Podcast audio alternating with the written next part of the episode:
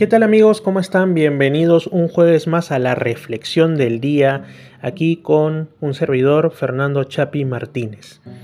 En esta ocasión, primero que nada, quiero desearles a todos, amigos que nos escuchan desde Lamas, desde los distintos lugares también de las provincias de Lamas y de San Martín, es decir, no solamente desde la ciudad de Lamas, con sus barrios, con sus tres pisos, sino también a quienes están en Chanao, Pinto Recodo, Tabalosos, Pamasto,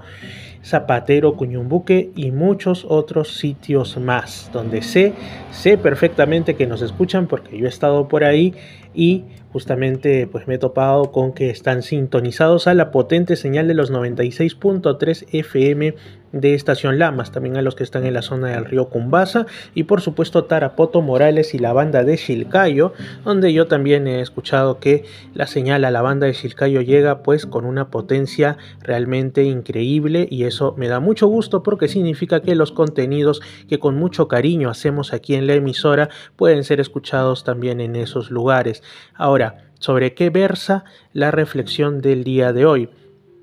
Les cuento que yo he estado y probablemente las personas de mayor edad conozcan lo que voy a decir. Eh, bueno, yo soy aficionado a las cosas históricas, ¿no? Entre también a las series de televisión. Bueno, ya por los años 60 más o menos había una serie en blanco y negro, 50-60, que se llamaba La Dimensión Desconocida. En realidad la traducción de, su nombre del inglés significaba algo así como la zona crepuscular, más o menos, pero bueno, acá en los países de Hispanoamérica fue conocida como la dimensión desconocida. Y me he estado, o sea, yo vi esta serie cuando tenía pues allá por el año 99, 2000, tenía pues este unos 13 años, 14 años, y la pasaban en un canal de cable, ¿no? Que solía transmitir cuestiones así de series de tiempos ya pasados. Y me fascinó porque básicamente la serie lo que hace, eh, tras una, una pátina que podría parecer como de terror, como de cuestiones asombrosas, ciencia ficción, eso es lo que se puede observar en un primer momento, pero siempre o casi siempre había una enseñanza, ya sea una enseñanza moral, una reflexión sobre la mente humana o algo que eh, se estaba brindando al espectador para que lo considere, incluso en la mejora de su vida, o por lo menos para que pueda plasmarlo en algún aspecto en el que le pudiera servir, ¿no? Es así como hay cuestionamientos sobre la guerra, sobre eh, la importancia de la familia, sobre el no estar viviendo en las fantasías del pasado, sobre los remordimientos del alma humana, sobre cómo a veces hay cuestiones que se repiten en bucle o como también algunos capítulos de personas que se ensimisman tanto en su mundo interior, en sus propios pensamientos, que llegan a ser absorbidos por ellos, es decir, de mantener los pies firmes sobre la realidad porque si no, como decía en el programa, te puedes ver absorbido por la dimensión desconocida, que viene siendo en buena cuenta algo así como el país de los propios sueños de la persona, que en ocasiones pueden ser sueños bonitos y en otros auténticas pesadillas, y la persona llega al final a vivir más dentro de esos esquemas imaginarios que dentro de la realidad pura y dura. Entonces había pues un capítulo, en realidad el tema se ha tratado en otros, lo viendo hace poco a través de YouTube, reencontrándome ¿no? con estos recuerdos de la niñez eh, o de la adolescencia en cuanto a series eh, que mencionaban pues de personas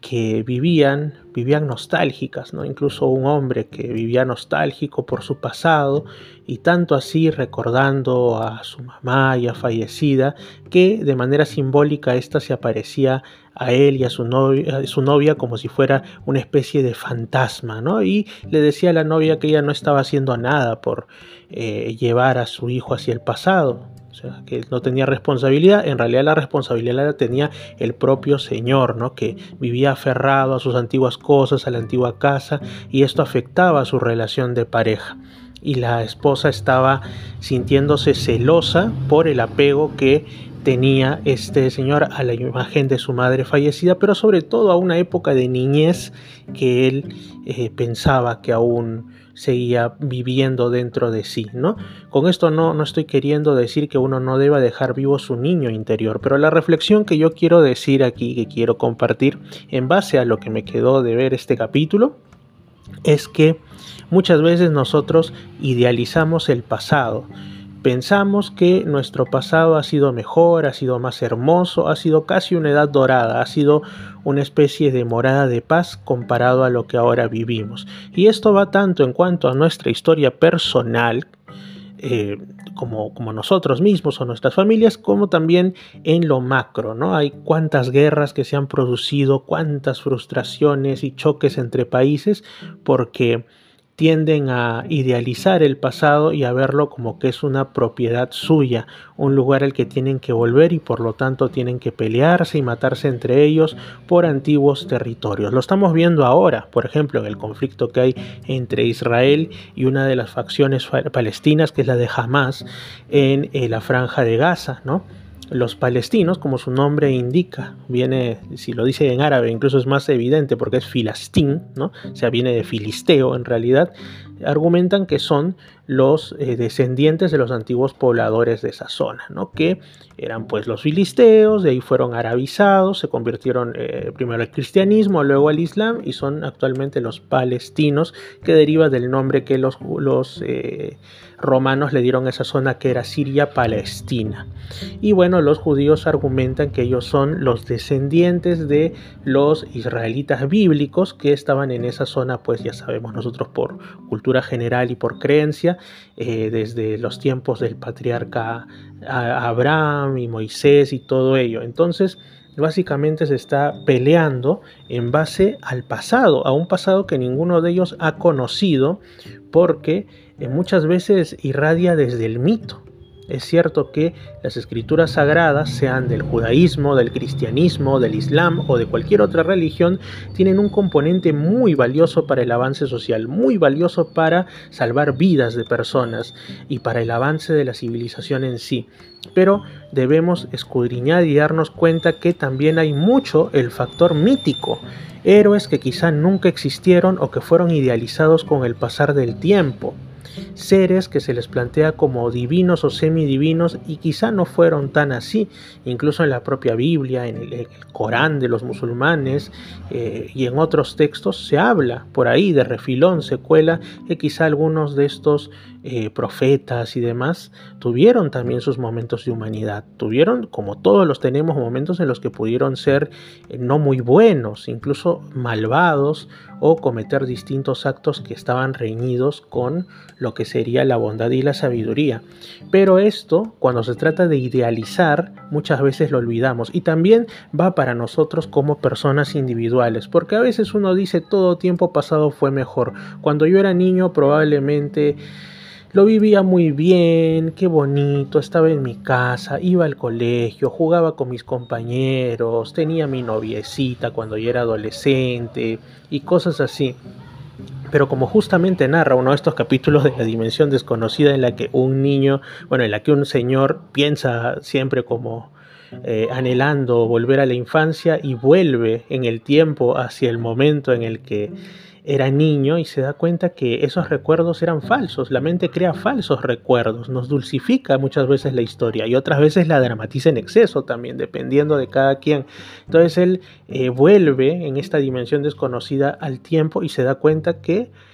su mente había borrado que en el, tiempos escolares, tiempos de niño, a él le hacían bullying, que su infancia no fue feliz, simplemente que él la idealizó, se la llegó a creer, se creó su discurso y no podía vivir el tiempo presente porque él sentía que antes había sido feliz y eso era mentira, en realidad era más feliz en el presente y tenía que construir desde el presente. Lo mismo le pasa a las naciones en lo macro. Muchos pueden pensar que su historia ha sido eh, un mar de gestas, un mar de cosas buenas, que ellos siempre fueron los, los adalides de, digamos, de lo correcto, pero siempre hay que escuchar en el en lo que se refiere a la historia de los países, sobre todo cuando hay guerras a ambas partes, a los vencedores y a los vencidos. Incluso en el caso del Perú, Nosotros manejamos ciertos discursos sobre nuestra historia, pero cuando escuchamos lo que nos dice la contrahistoria, nuestros vecinos, sobre todo países como Ecuador, como Chile, como Bolivia, como Colombia, resulta que ellos lo manejan desde otra perspectiva. Y aquí no estoy diciendo que si uno fue más bueno o más malo que el otro